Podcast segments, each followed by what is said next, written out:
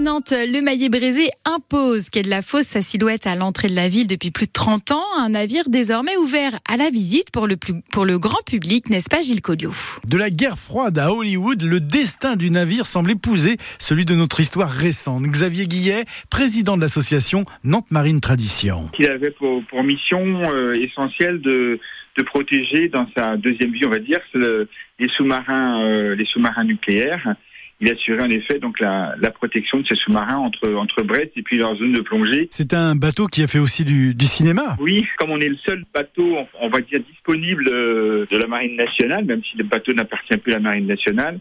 C'est vrai que la marine nous envoie souvent les projets. Et donc, on, on a été amené depuis maintenant une dizaine d'années à faire des tournages de documentaires euh, historiques, euh, de, de films. On a tourné un film cette année. On a également des projets pour l'année prochaine on joue des rôles différents euh, de navires, de sous-marins. Euh, voilà, ils utilisent essentiellement donc les, les intérieurs.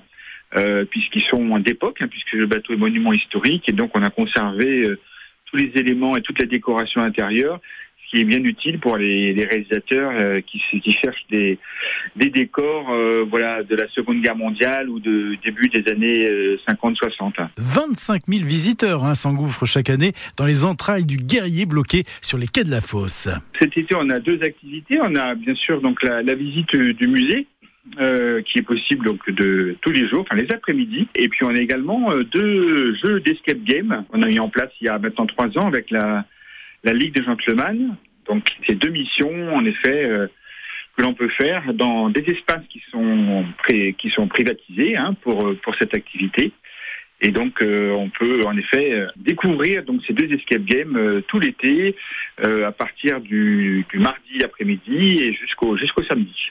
Et vous pouvez donc profiter des visites cet été. Plus d'infos sur www.mailletbrésé.com. D'ici quelques instants, ça sera l'horoscope de Catherine Viguier. Mais avant, c'est Matt Bianco sur France de l'Océan.